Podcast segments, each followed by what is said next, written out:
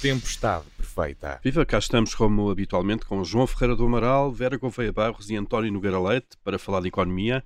Hoje vamos falar da relação entre Estado e privados no setor da saúde, isto obviamente a propósito da auditoria do Tribunal de Contas sobre as parcerias público-privadas no setor. E vamos também olhar para o futuro da Europa a propósito da conferência lançada nos últimos dias. Eu sou o Paulo Ferreira e esta é a Tempestade Perfeita.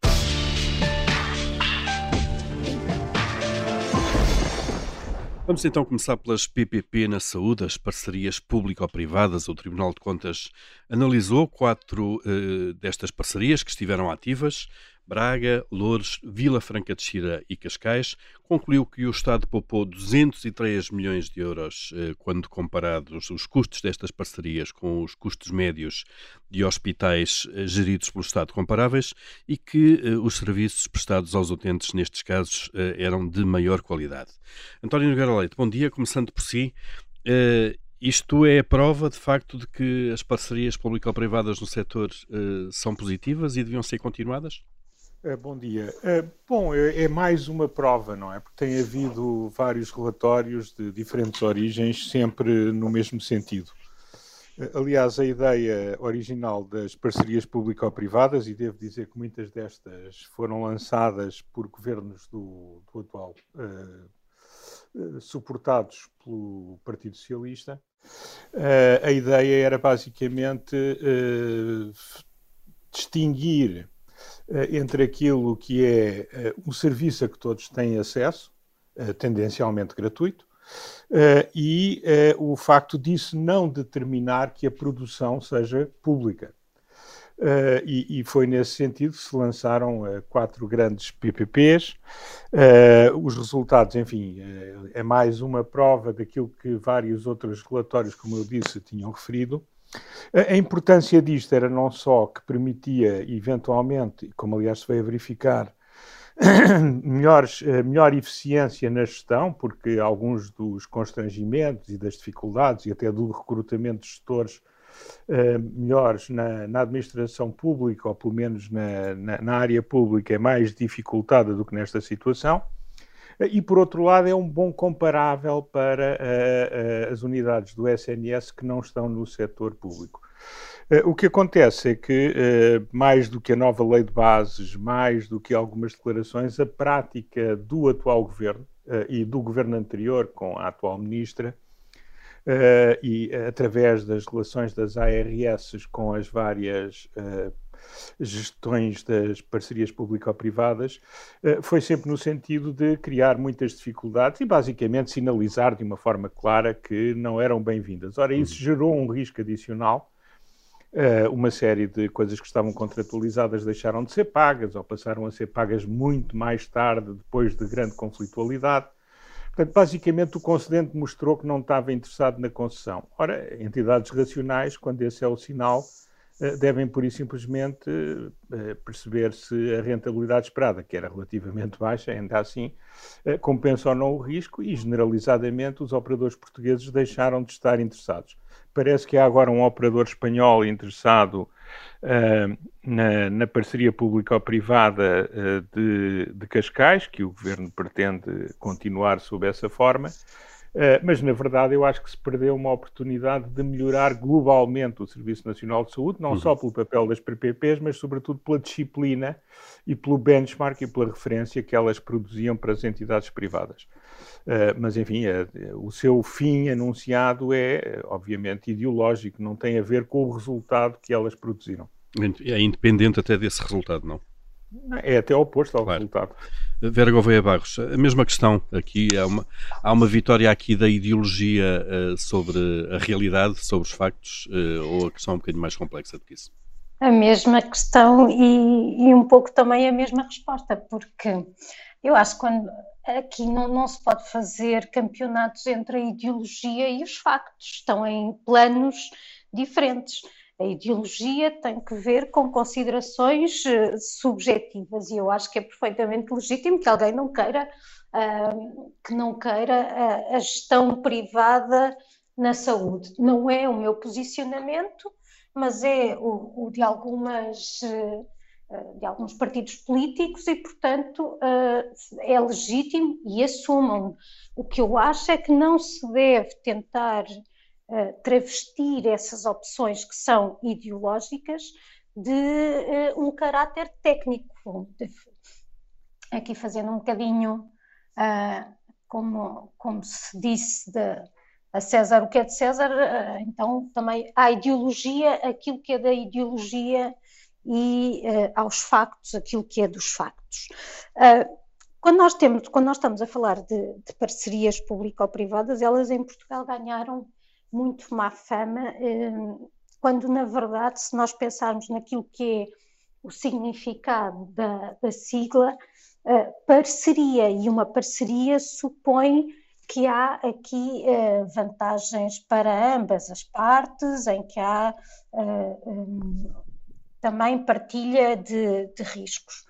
Em, em, muita, em algumas das parcerias, nós sabemos que não foi isso que sucedeu, principalmente nas parcerias, nas, nas PPP ligadas à rodovia, uhum. e isso provavelmente decorre por um lado, de uma impreparação por parte do Estado, que não estava, que não tinha uh, os recursos técnicos para negociar convenientemente uh, estas, estas PPP, mas também, uh, se calhar, porque muitas vezes os projetos seriam para avançar independentemente daquilo que é a análise custo-benefício. Custo e, e, portanto, quando, quando nós sabemos que o, que o projeto na análise custo-benefício não passa, depois também quem é privado também fez essa análise e não está para arcar com, com, com os benefícios líquidos negativos por conta disso. Com mas, os prejuízos. Mas Exato. Uma expressão simpática para prejuízos futuros, claro. mas voltando aqui à saúde, até não é, não é esse o caso que, que nós temos e, portanto, temos aqui o Tribunal de Contas, na sequência até de outros relatórios que já tinha produzido, a dizer não só que existem poupanças, mas um aspecto que é também fundamental, o de que estas unidades estão perfeitamente integradas no Serviço Nacional de Saúde, e isso significa que estão a cumprir a sua missão de garantir o direito à saúde, que é uma coisa fundamental, e às vezes até há aqui um, um, um argumento sobre uh, as PPP fazerem apenas aquilo para que foram contratadas, pois bem, mas é isso que é suposto. Aliás, isso é uma vantagem precisamente do Estado saber que já só vai pagar aquilo que contratou. Portanto, se querem mais coisas, eh, quando forem negociar as, as PPP, eh, incluam mais coisas. Hum. Independentemente disto tudo, parece-me que é útil que passemos tanto no setor, eh, tanto nos PPP como no próprio, eh, nos próprios hospitais de gestão pública, eh, alteremos aqui o nosso paradigma e, e passemos a olhar para uma saúde baseada em valor, portanto, olharmos para ter, termos uma perspectiva mais completa, mais centrada no doente, naquilo que é a sua evolução, porque não me adianta, por exemplo, estar a fazer uma operação ao joelho que agora é muito. É, é, é, mais barata se depois eu sei que estas operações, ao fim de alguns anos, têm taxas de substituição, envolvem fisioterapia, há, há o, o doente que foi operado daquela forma com recurso àquele material tem muito mais queixas, absentismo, menor qualidade de vida. Portanto, mas isso será outra conversa que não uhum. tem que ver uh, necessariamente com as, com as PPP. Com isto. João Ferreira do Amaral, a mesma questão, no fundo, tudo pesado, uh, estamos a fazer bem ou mal em uh, acabar ou forçar o fim das, das PPP na saúde? Bom, isso dependerá, evidentemente, da visão de cada um. Eu, para mim, minha, os meus aspectos ideológicos relativamente a isto à saúde é que deve haver um sistema que garanta a gratuitidade e acesso universal e que defenda os utentes de, da circunstância de, de, um, de um utente, um paciente ao contrário nos outros mercados, não saber exatamente aquilo que precisa, porque só os especialistas é que sabem e, portanto, eh, se for um, um, um, serviço a ser pago, quem paga nunca sabe exatamente se aquilo que vai pagar é o, o adequado. Portanto, um sistema que defenda isso, que garanta o acesso universal e, e gratuito. Uhum. Se isso for feito por entidades públicas, sim senhor, se for feito melhor por entidades privadas, não tenho problema nenhum em relação a isso. Em relação àquilo que, que apareceu na, na, na auditoria, que aliás, eh, mais uma vez, eh, penso que é uma auditoria muito clara e, e, que, e que, vale a pena ler, de facto, julgo que se demonstra que é uma, uma possibilidade que pode funcionar bem, esta que, das PPPs, Uh, embora também convenha dizer que em alguns casos uh, houve sérios problemas financeiros das entidades, porque de facto uh, alguns atos foram para além daquilo que estava previsto e que não foram remunerados. e, portanto, o que eu julgo é que vale a pena continuar a experiência, mas ainda com atitude de experiência, para recolher mais elementos e penso que é, que é uma, uma possibilidade que, que ajuda uh, ao objetivo geral, que quanto a mim, repito, é o acesso universal e gratuito. Uhum. E, e, no fundo, quanto mais eficiente, melhor, sendo que Evidentemente, na eficiência a qualidade do serviço também conta, claro. Atenção, desde que eu continuo a insistir nisso, uh, haja uma defesa de quem recorre aos serviços de saúde em relação àquilo que lhe propõem para fazer. Essa defesa faz, pode ser controlada através de inquéritos dirigidos para isso e, portanto, penso que isso é perfeitamente manejável. Uhum. Eh, e, eh, João Ferreira Amaral, eh, dentro de, de, um limite razoável, não sei se são quatro que, existiam, já não existem todas, mas as quatro que existiram, não sei se são dez, se são duas, então é saudável. alargar as PPPs para, para uma grande parte do SNS é que, é que poderá ser preverso de alguma maneira? Eu penso que era importante ainda termos mais algum período de experiência com, com um número relativamente limitado para ver as incidências financeiras. Para mim não é claro que, que isso seja foi manejável, mas não é claro que seja sempre manejável no futuro. Mas se verificar eh, nesse, nesse aspecto uma eh, que há de facto possibilidade, sim, então alargue-se para uhum. aquilo que for, for considerado razoável. António Nogueira Leite, há pouco referiu que uh, deixamos de ter, um, uh, acabando as PPPs, uh, como se para lá caminha na área da saúde, se tudo se mantiver como está até agora em termos políticos, deixamos de ter um benchmark, isto é, um ponto de referência no setor uh, no fundo, para guiar os gestores hospitalares, sejam eles públicos ou privados.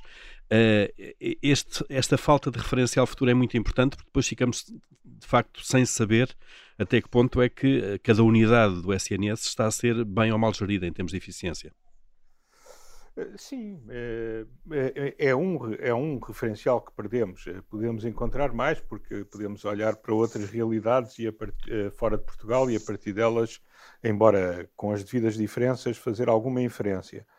Uh, o, o, ponto aqui é que uh, uh, há um problema mais vasto no, no, SNS. Eu acho que neste painel estamos todos de acordo que o acesso à saúde deve ser universal e tendencialmente gratuito, como aliás diz a Constituição.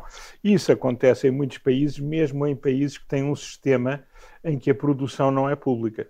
pensemos, por exemplo, na Alemanha, para não irmos muito longe.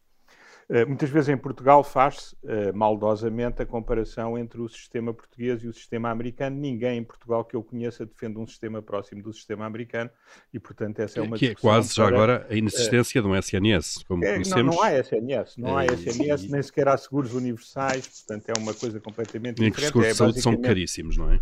É, é desconversar para chegar às conclusões a que se quer.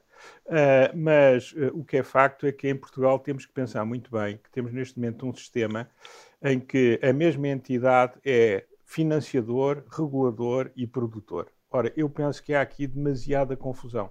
Eu não tenho problemas uh, que o Estado assuma uma parte importante da produção. O que me faz confusão é que seja a mesma entidade que tutela, é da mesma entidade que emanam todas as funções. E, e, portanto, eu penso que eh, com o peso grande que a saúde vai ter no futuro, com eh, eh, o aumento da intensidade capitalística, da intensidade de utilização de capital nas, na medicina, com o envelhecimento da população, com a grande taxa de progresso tecnológico e de inovação na área do medicamento. Tudo isto vai implicar um esforço muito maior da coletividade com a sua saúde. Eh, mesmo assumindo que há melhorias em termos de prevenção. O, que é que isto significa? Significa que uh, era bom que clarificássemos o sistema. E, portanto, para além das PPPs, há toda uma discussão que nunca ninguém quer muito bem fazer, uh, mas que é importante, porque é anacrónico ter um sistema em que a mesma entidade do Ministério da Saúde cumpre funções tão diversas. Uh, embora haja uma entidade reguladora, ela tem uma eficácia limitada, também porque tem meios limitados e âmbito de atuação limitado. E, portanto, nesse sentido, eu penso que uh, não são apenas as PPPs que nós deixamos de, enfim, de ter, é todo um sistema que carece de reflexão e carece de reforma. Uhum. E há muita coisa que pode ser feita garantindo uh, a universalidade e o acesso tendencialmente gratuito uh, a, aos portugueses Garantindo isso, claro. Vera Gouveia Barros, mesmo a terminar esta, esta primeira parte, uma, uma, uma questão muito, muito rápida. Até, até, que ponto é que uma percepção de degradação de qualidade no SNS acabará por empurrar cada vez mais pessoas eh, para fora de alguns serviços? Já estamos a falar de uma população, em Portugal, se não erro, já tem 30% da população já tem, eh, eh, já tem seguro de saúde e, portanto, recorrerá seguramente a, a, entidades privadas, eh, e se contarmos também com serviços como a DSE, maior fatia da população eh, terá esse acesso a um custo muito, muito mais reduzido. Essa é uma questão que já se coloca, não é de agora, nem não é resultado sequer eh, da, da Covid, é um tema em debate já há muito tempo e que tenderá a agravar-se por conta de, daquilo que, que, o António referia, que tem que ver com o envelhecimento da população e, e decorrentemente com o, uh, o, agravar de problemas de, de saúde crónicos.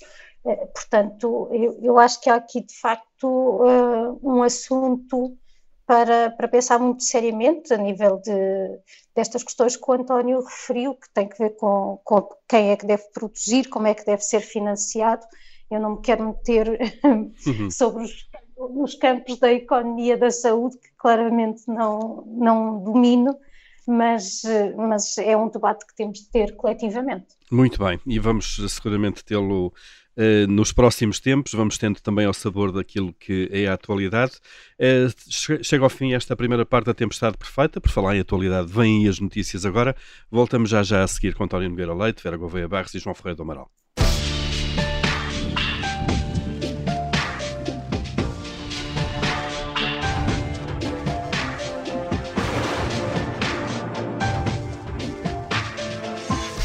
Tempestade perfeita. Passamos então para a segunda parte com Vera Gouveia Barros, João Ferreira Amaral, António Nogueira Leite e vamos abrir o nosso comitê de crédito já aqui no início desta, desta segunda parte, uh, aquele momento em que avaliamos o que de bom e de mau, ou de menos bom, se quisermos, uh, se passou nos últimos dias. Uh, Vera Gouveia Barros, começando por si, o que é que, o que, é que aprova esta semana?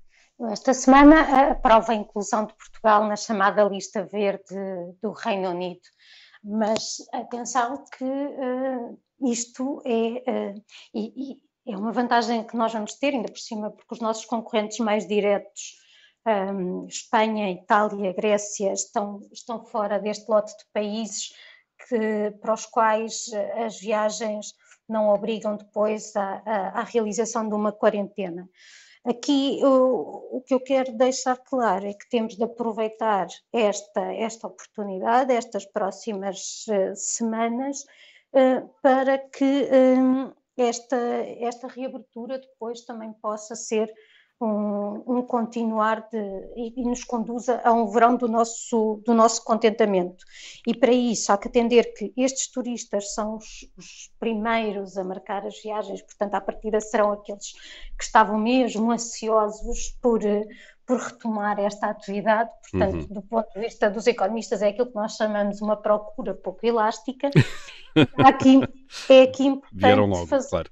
Vieram logo fazer uma gestão do preço e, e, nessa gestão do preço atender também que estes turistas deixam de estar sujeitos à quarentena, mas eles continuam a ter de fazer testes PCR à partida e depois, quando quiserem uh, regressar aos, ao, ao, Reino Unido, o que é para eles um custo fixo e, portanto, tentar aqui também aproveitar um bocadinho para uh, tentar aumentar a, a estada média. Uhum. Por outro lado, nós temos de fazer aquilo que tradicionalmente fazemos bem, que é receber, sermos hospitaleiros, termos um serviço de qualidade, mas temos também de ser bastante organizados porque há, há, a questão sanitária, portanto não podemos ter aquelas imagens que às vezes vemos de aglomerados nos aeroportos à espera de entrar e, e também porque estes turistas terão de, de, fazer o tal teste PCR antes de regressar ao Reino Unido e portanto temos aqui de ter as nossas competências de gestão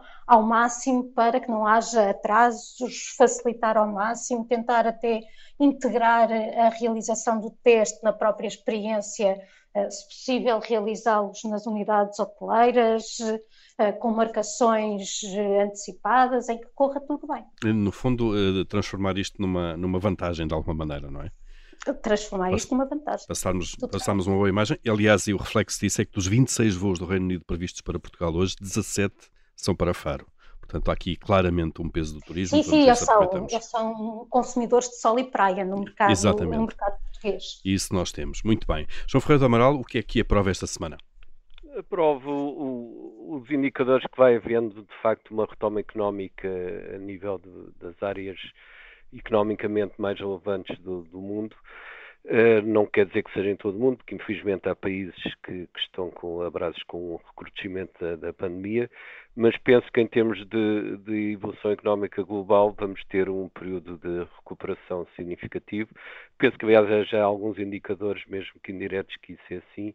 Uh, não é por acaso, penso eu, que o preço do petróleo tem aumentado e, portanto, uh, isso significa que, desse ponto de vista, podemos contar com um ambiente bastante melhor do que foi o ano passado. Uhum. Espera-se um crescimento de, na casa dos 13% do PIB este trimestre para é, Portugal. É natural devido à queda muito grande que houve no, no, segundo trimestre do ano passado, portanto é uma recuperação forte. Muito forte também. Muito forte. Muito bem, vamos esperar por ela então. António Nogueira Leite, o que é que aprova também esta semana?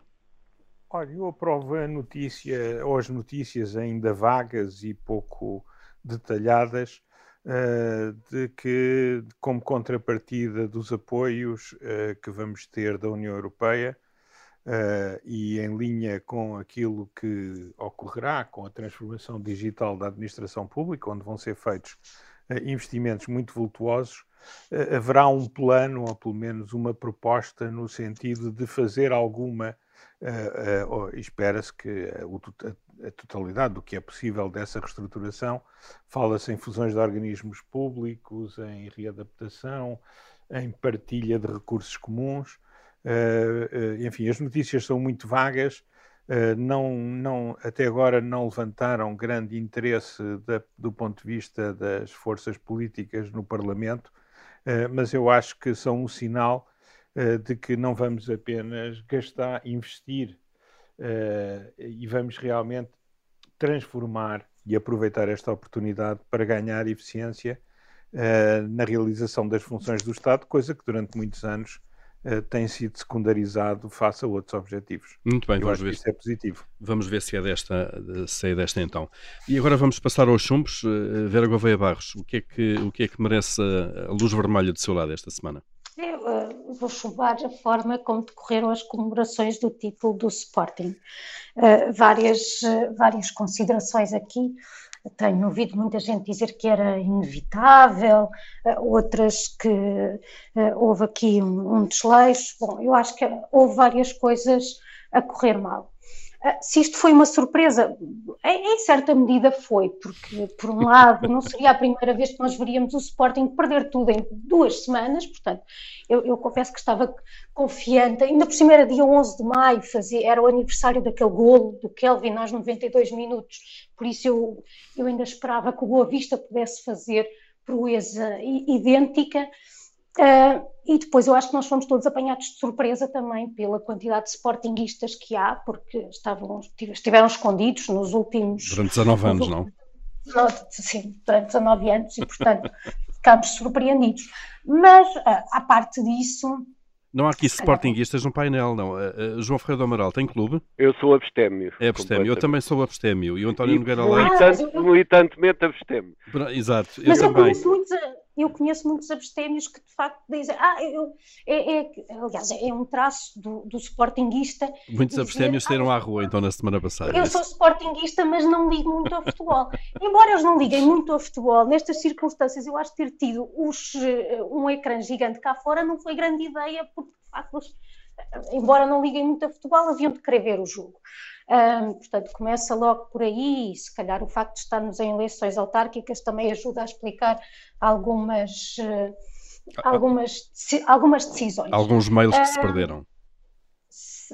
Pois, isso, isso, isso acontece nas caixas de correio, mas acho que podia ter havido aqui uma articulação com o Sporting, mas, mas também com a Juveléu, porque sabemos que o clube é uma coisa e a CLAC é outra, eu não sei bem se a CLAC tem, tem liderança agora, acho que tem uns problemas judiciais, os, os líderes, uh, mas, mas alguém há de estar a tomar conta e, e podia-se ter feito aqui, como por exemplo não sair o autocarro, é, enfim, é, o ano passado tivemos uma experiência diferente na comemoração do título. Muito Também diferente, o ano passado não houve, não houve, sim, claro, sim. foi o Porto que ganhou, aliás o António oh, Nogueira Leite também é adepto do, do, do Futebol Clube do Porto, sim. não é? Exato. É, é, uma coisa mais, é uma coisa mais comum. Foi muito mais comedido o ano passado, a vossa comemoração. Sim, sim, também já é o hábito, não é? Já estamos, é mais um. Uh, mas, uh, mas dizer que, bom, isto está feito, não é? Portanto, agora uh, procuremos tirar vantagem disto e o que nós tivemos aqui foi uma experiência que nenhuma autoridade de saúde se arriscaria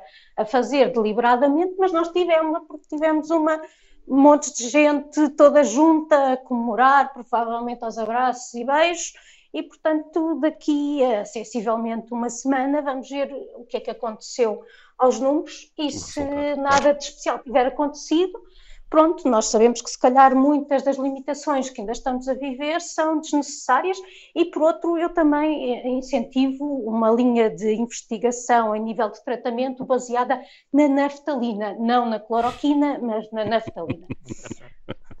Muito bem, Vera, está com muito humor também atribuída à sua bola é, vermelha, bola vermelha para os festejos verdes. Não é? Com claro. irritação. Dizem que eu estou com azia, é normal porque isto, o, o, sistema digestivo reage normalmente à dieta que lhe dão. Pronto. E esta foi um pouquinho vulgar.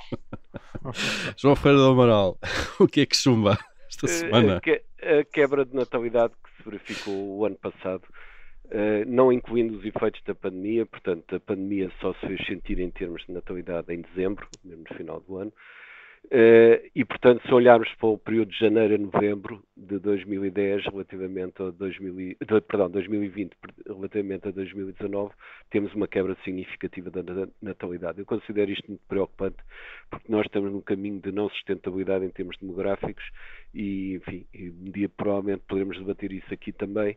É, é, algo que para um país é sempre muito mau sintoma. Pode ficar marcado já para a próxima semana, porque uh, os, os, problemas que isso traz para a segurança social e para os sistemas de saúde, no fundo, é sustentabilidade económica também que pode estar em causa, não é? Eh, claro. Sim, vai para além disso. Claro. Eh, esses já, já de si são muito complicados, mas vai para além disso, os efeitos, vão para além disso os efeitos negativos. Muito bem, está atribuída também aqui o chumbo na questão da queda da natalidade. António Nogueira Leite, o que é que chumba esta semana?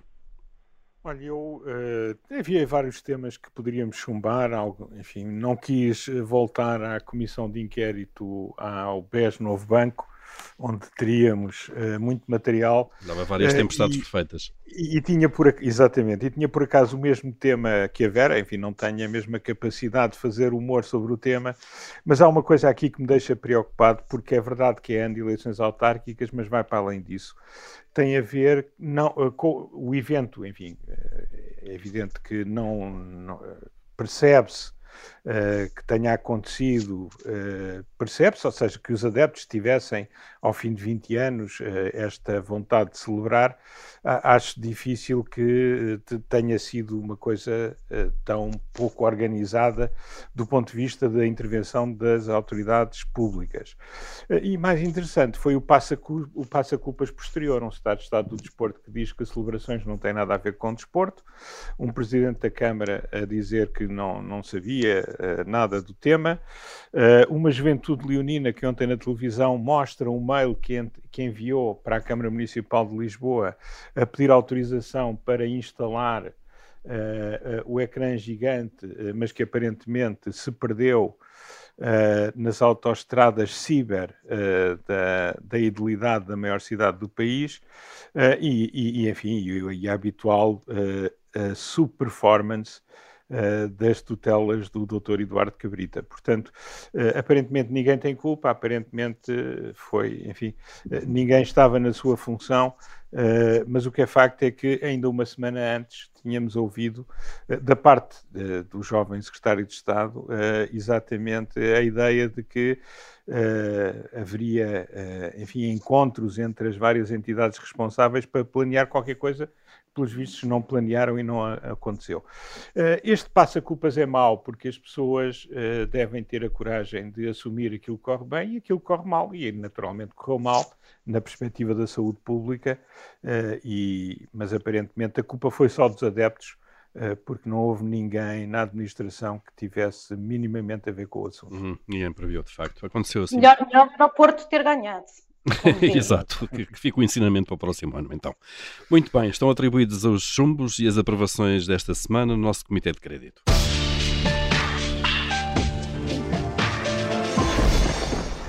Vamos ainda no tempo que nos resta, que já não é muito falar do futuro da Europa, isto a propósito da conferência, precisamente sobre o futuro da Europa, que consiste, foi lançada há uma semana, consiste numa série de debates e discussões eh, promovidos eh, por e para cidadãos, eh, que vão permitir, de facto, às pessoas, cidadãos europeus, partilhar as suas ideias para o futuro comum. É este o mote oficial. João Ferreira do Amaral, que aliás sugeriu este tema, o que, é que, o que é que tem a dizer sobre este longo processo de debate, se quisermos?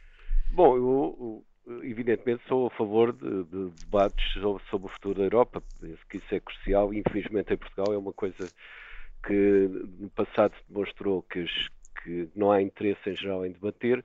No fundo, nós eh, adaptamos àquilo que os outros decidem e isso é tremendo. Eh, espero que ao menos desta vez haja maior debate e maior capacidade de, de, de nós nos, eh, nos, nos, esclarecermos mutuamente sobre o que é que significa o futuro da Europa e o que é que significam as alternativas em, em jogo.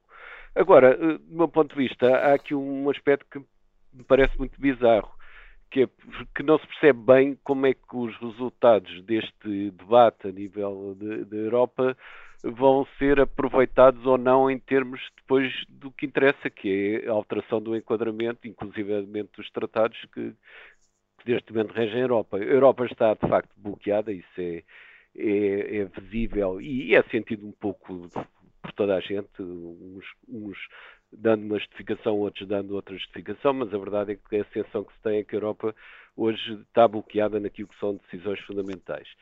É, é, a minha eh, dúvida é saber, em, como digo, em que medida este debate uhum. pode levar a uma alteração para, para se desbloquear o que tem sido, o que tem funcionado mal e é muito na União Europeia. No fundo, como é que isto se vai refletir? É, até porque os, claro. os, governos fogem como diabo da cruz de alterar os tratados, o que se percebe, porque é uma enorme confusão eh, a nível de cada país alterar os, os tratados, principalmente aqueles em que é, é obrigatório haver um referendo, referendo claro. e, e, também não faz sentido alterar os tratados sem, sem, do meu ponto de vista, se forem alterações profundas sem um referendo.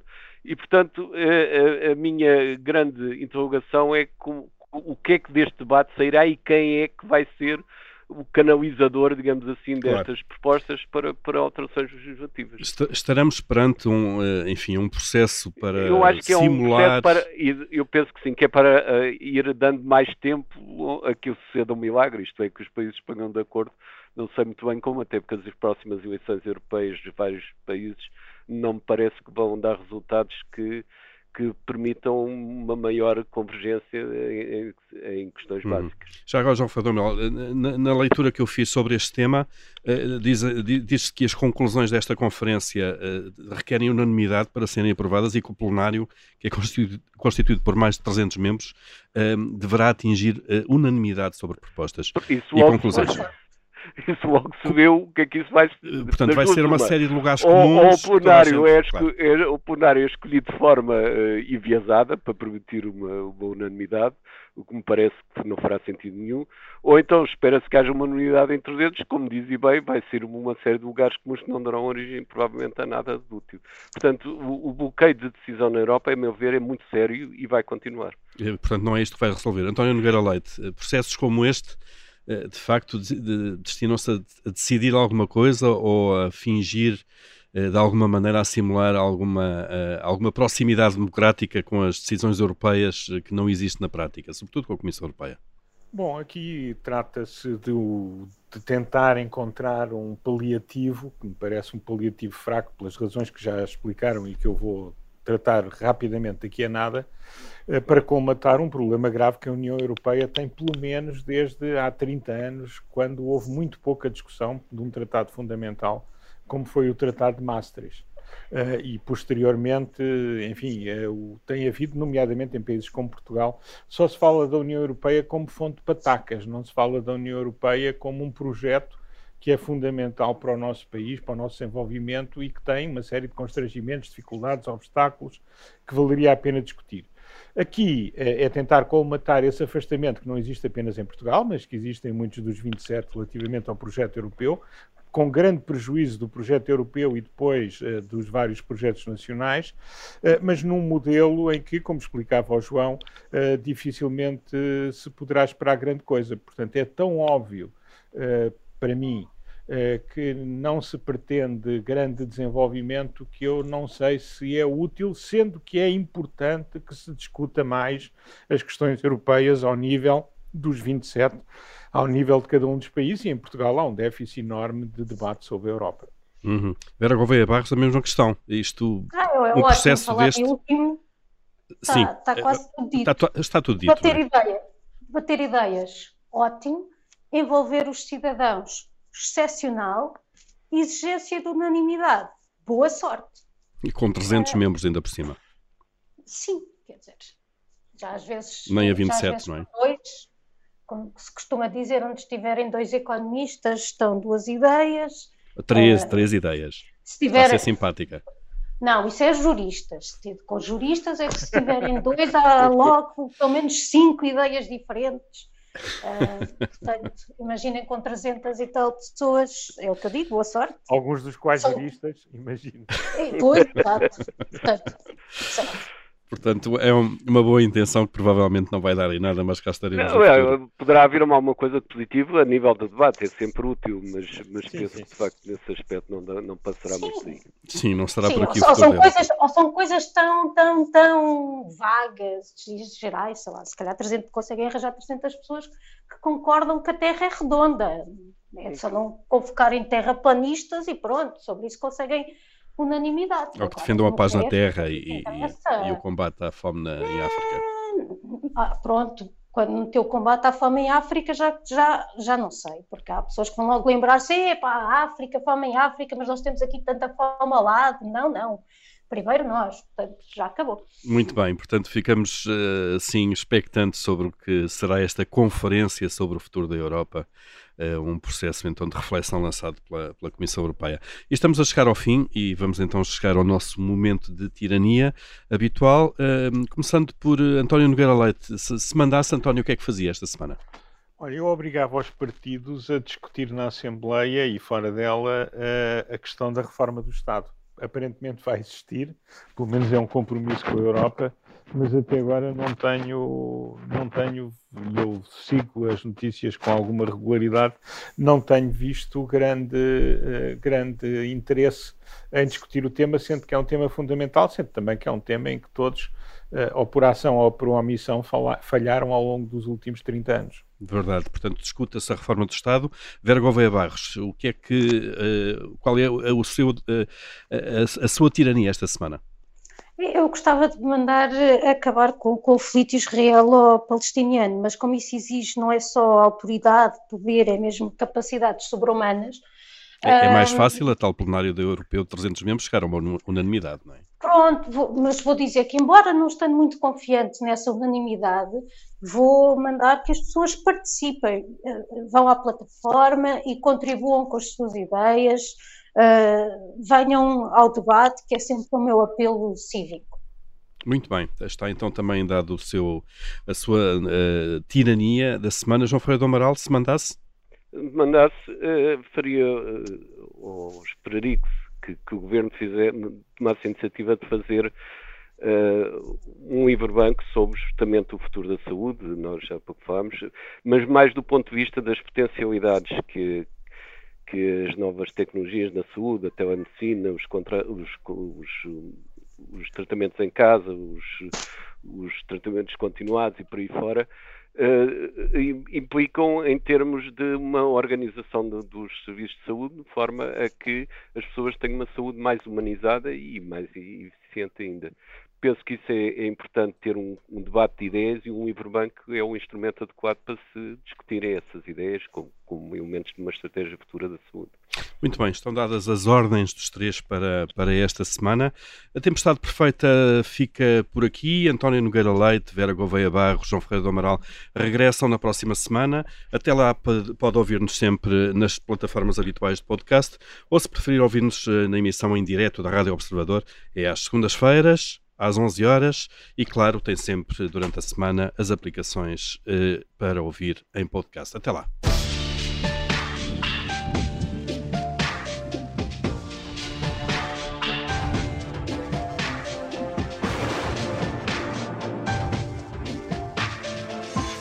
Tempestade perfeita.